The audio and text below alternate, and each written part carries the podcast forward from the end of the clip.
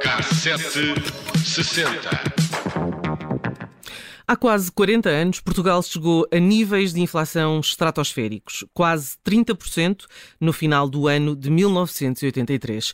As taxas de juro internacionais subiram em flecha e, à conta disso, a dívida externa era galopante. Os salários reais desvalorizaram, não só à conta da inflação, o índice de preços ao consumidor, como se chama na gíria, mas também com o aumento da carga fiscal. Lá foi Portugal bater de novo à porta do Fundo Monetário Internacional.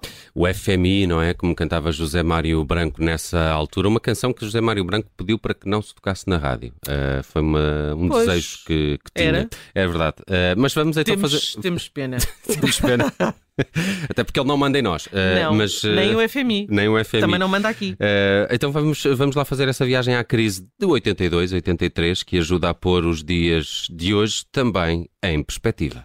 O investimento público naquela altura travou fundo, os funcionários públicos e pensionistas perderam poder de compra, tal como já está a acontecer hoje, e todos os trabalhadores sofreram um corte no 13º mês.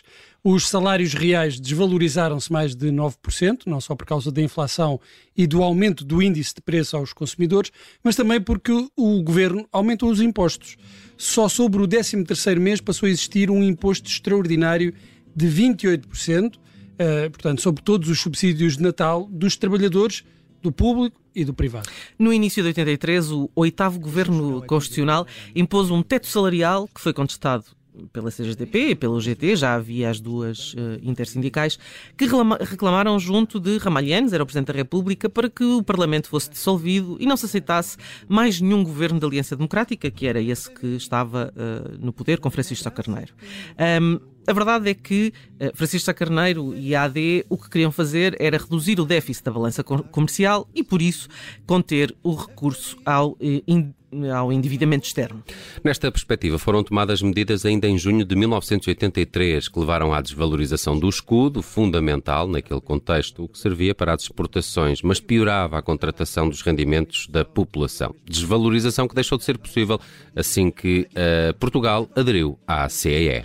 Em agosto, uma nova série de orientações e medidas resultou na subida das taxas de juro, na contenção dos salários da função pública e das empresas públicas e na contenção das despesas públicas. Neste ano, o emprego, o desemprego, perdão, atingiu meio milhão de pessoas, uh, mais de 556 mil tinham contratos a prazo e 150 mil tinham salários em atraso. E estamos a falar a valores de hoje um total de 22 milhões de euros. Era uma tragédia, senhores.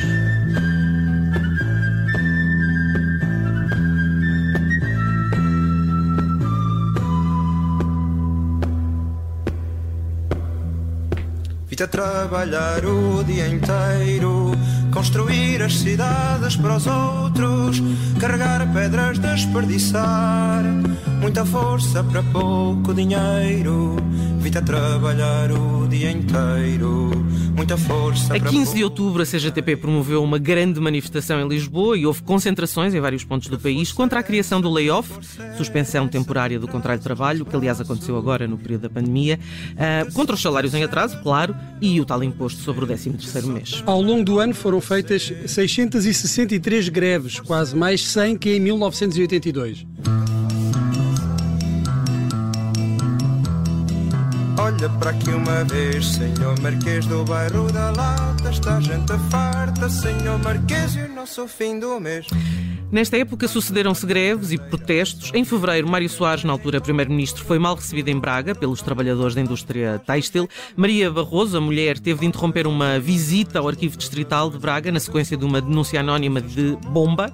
Um, Soares depois foi recebido com bandeiras negras e mesmo o forte dispositivo de segurança da PSP foi impotente para evitar que os manifestantes se aproximassem do primeiro-ministro. Foi o assessor para os assuntos laborais de Soares que acabou por conseguir convencer os trabalhadores trabalhadores, uh, recebeu uma delegação para se inteirar dos problemas e o comentário do chefe de governo foi de acusar as minorias pelo protesto. Minorias que, quando chegam ao poder, não deixam que ninguém se manifeste. Disse, dando a entender que a organização estava a cabo do PCP que estava, estava a cabo do, da CGTP. Quentinhos estes tempos na Muito, política, não é? Muito. É claro que os efeitos da recessão estavam também ligados ao impacto do programa do Fundo, Comuni- eh, do Fundo Monetário Internacional, aplicado para esta altura. A receita do fundo não mudou muito ao longo dos anos, porque também não há muito para onde inventar. A produção industrial do país caiu, o desemprego aumentou e o consumo das famílias encolheu. Os dados do desemprego dispararam e Portugal foi confrontado com um aumento nos casos de pobreza. Em maio, uma notícia titulava Lista de preços não tem fim. E todos os dias juntava-se mais uma fatia ao rol das dificuldades dos portugueses. Seguiram-se os transportes coletivos, os combustíveis, por exemplo, aumentaram 20%. Três vezes em apenas 12 meses. Isto aqui, esta parte é para meninos, não é? Porque no que diz respeito a combustíveis nós estamos melhor.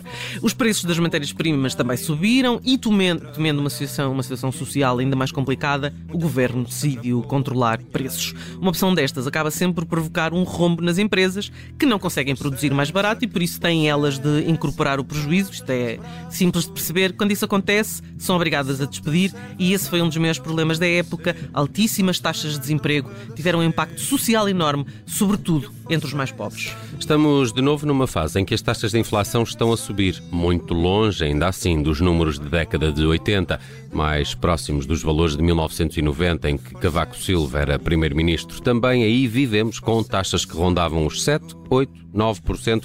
Se sobrevivemos aos anos 80, então agora com apenas um terço do, Da inflação? da inflação, eh, também iremos sobreviver. Esperemos nós.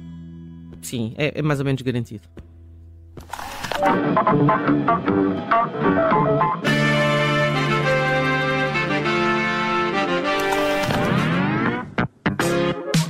Cassete 60.